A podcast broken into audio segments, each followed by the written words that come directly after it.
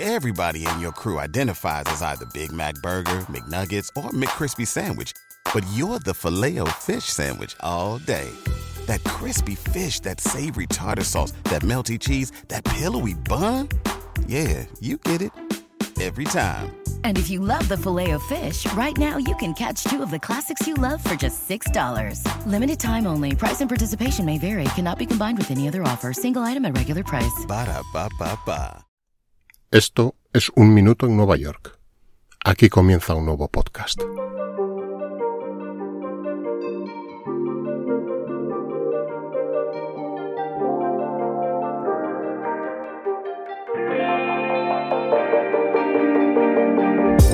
El número 13, el denostado número 13, el maldito número 13.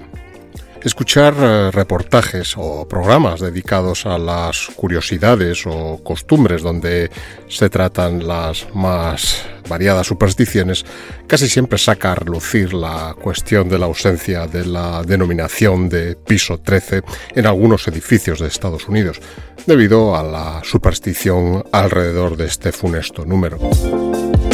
Muchas veces podríamos considerar que esta afirmación es exagerada, ya que no es regla general ni mucho menos normal.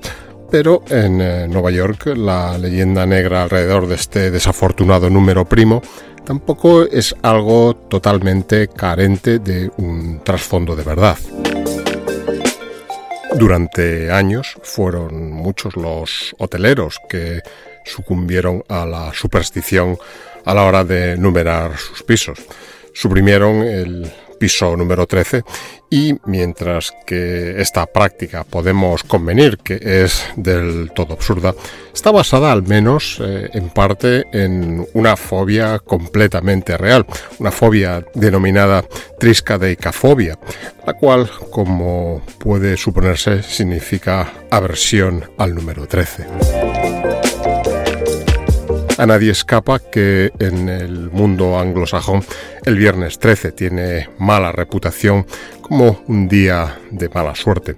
Hay personas que creen que no es una coincidencia tampoco que la princesa Diana de Gales falleciera en el pilar número 13 del túnel Pont de l'Alma de París o que incluso el desastre del transbordador espacial Columbia sucediese en el vuelo 113 del programa espacial de las ya retiradas lanzaderas. Mirando más atrás en la historia, los primeros cristianos también achacaban a este número carácter claramente negativo debido a lo ocurrido en la última cena, en la que Judas, el traidor, era el comensal número 13 también.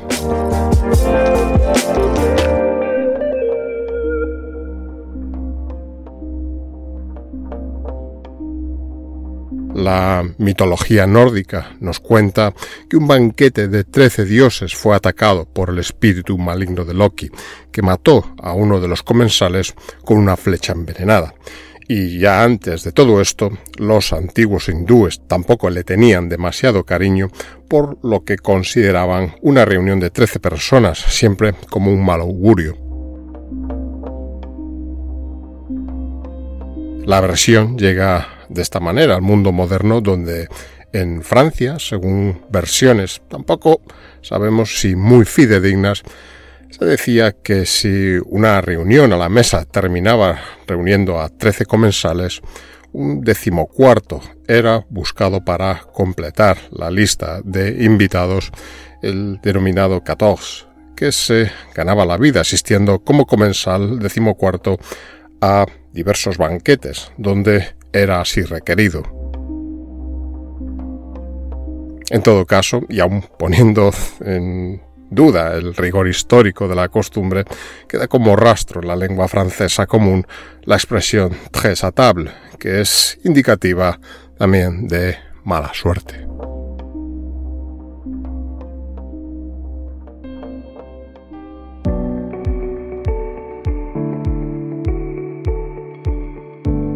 La próxima vez que utilices el ascensor en un hotel de Nueva York, trata de localizar en la botonera de este el botón del piso número 13.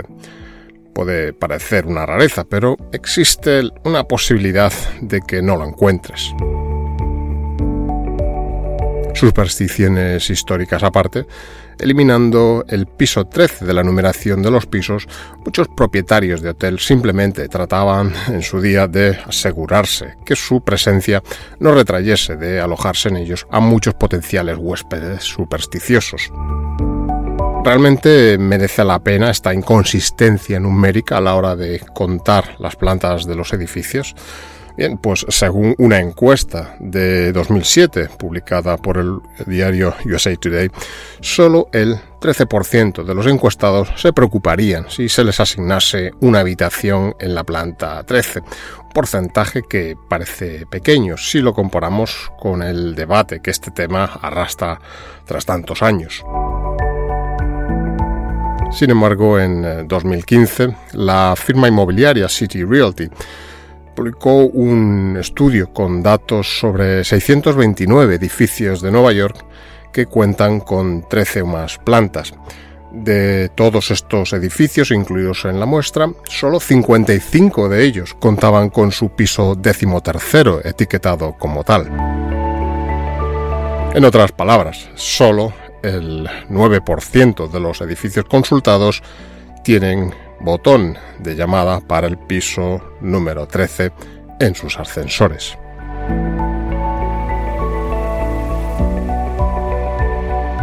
Ante la misma pregunta, un veterano del sector hotelero, J.W. Marriott Jr., respondió en su momento que, por supuesto, es lo primero que se aprende en este negocio, nada de piso 13. Y es por esto que algunos gestores hoteleros se preocupan por el número maldito y otros simplemente no. Hoteles como el Plaza o el Waldorf Astoria cuentan con su piso decimotercero y afirman que son muy pocos los huéspedes para los que esto supone realmente pega alguna, mientras que otros como el Essex House de la cadena Marriott aplican la máxima de los supersticiosos y pasan del 12 al 14. La manera más fácil de evitar indicar el 13 en la numeración del piso es simplemente omitirlo por completo, pasar directamente del 12 al 14 como decíamos en el ejemplo anterior. Otros simplemente agregan letras adicionales colocadas después del piso duodécimo oficial. Una forma más elaborada sería asignar la letra M, dado que esta letra M es la decimotercera letra del alfabeto, algunos ascensores usan la M en el panel en lugar del número 13. Y otros, finalmente, simplemente lo designan como un piso especial, designando el piso 13 como un piso con usos singulares, tales como un salón de baile o una piscina si ésta se encontrase en el edificio.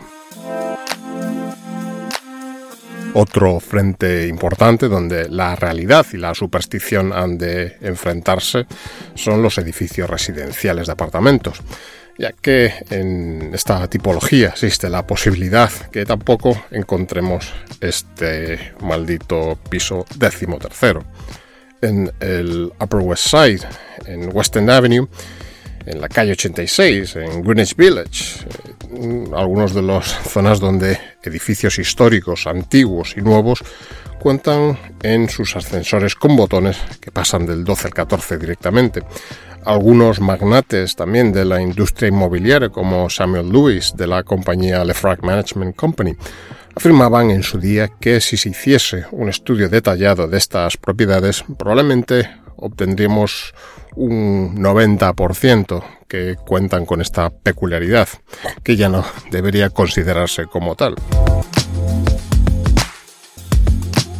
Y tampoco es ninguna superstición de los propietarios, sino que simplemente no quieren tomar el mínimo riesgo a la hora de captar un nuevo inquilino solvente.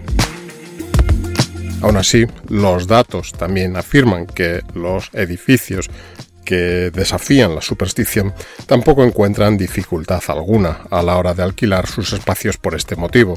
Roosevelt Island, por ejemplo, donde todos sus edificios nuevos cuentan con su planta número 13, es un ejemplo de esta reacción de los inquilinos que se congratulan que los gestores de estos edificios no hubieran sucumbido a estas ancestrales e infundadas supersticiones.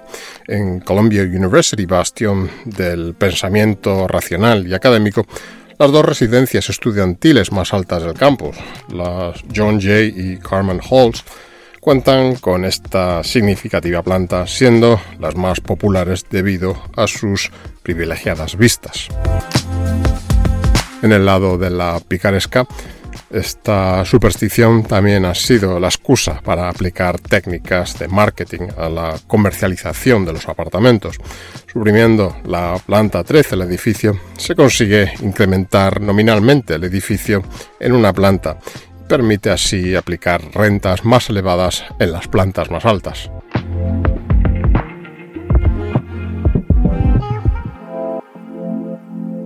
Si un buen número de los edificios de apartamentos y muchos hoteles, como hemos visto, sucumben a la superstición, los edificios comerciales o de oficinas tienen solo un poco menos de probabilidades de sucumbir también. La compañía Otis Elevator publicó un informe que una táctica común en los grandes edificios de oficinas es dejar este nivel 13 sin numerar y designarla como planta técnica cuando el diseño de instalaciones así lo requiriese. Sin duda, algunos de los edificios de oficinas más conocidos y emblemáticos de Nueva York cuenta con él. El edificio Flatiron, por ejemplo, de principios del siglo XX, es uno de ellos. Lo mismo ocurre con el emblemático Empire State Building, inaugurado en 1931, y así era también en el caso de las malogradas torres gemelas del original World Trade Center. En su momento, el portavoz de la autoridad portuaria, promotora del macroproyecto a finales de los 60, declaró que nunca supo de nadie que rechazase un edificio comercial en el piso 13 debido a esta creencia. El miedo está, como decíamos, habitualmente más en la mente del propietario que en la mente del inquilino. En cambio, varios de los primeros rascacielos de la ciudad eh, en el área de Wall Street omitirían este fatídico número. Incluso algunos edificios más recientes, como el edificio Macmillan de la Tercera Avenida, prefirieron dejarlo fuera.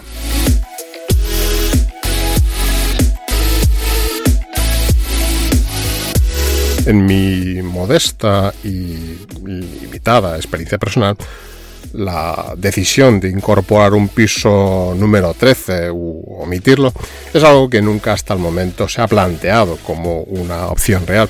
Siempre esté un piso a incluir sin mayor miramiento y en aras de una sencillez y funcionalidad que faciliten tanto la señalética, eh, identificación de pisos y espacios por parte de los usuarios, como también por parte de los operativos del Departamento de Bomberos, para quien esta rápida identificación de plantas y espacios es vital a la hora de acometer sus labores de rescate y extinción de potenciales fuegos.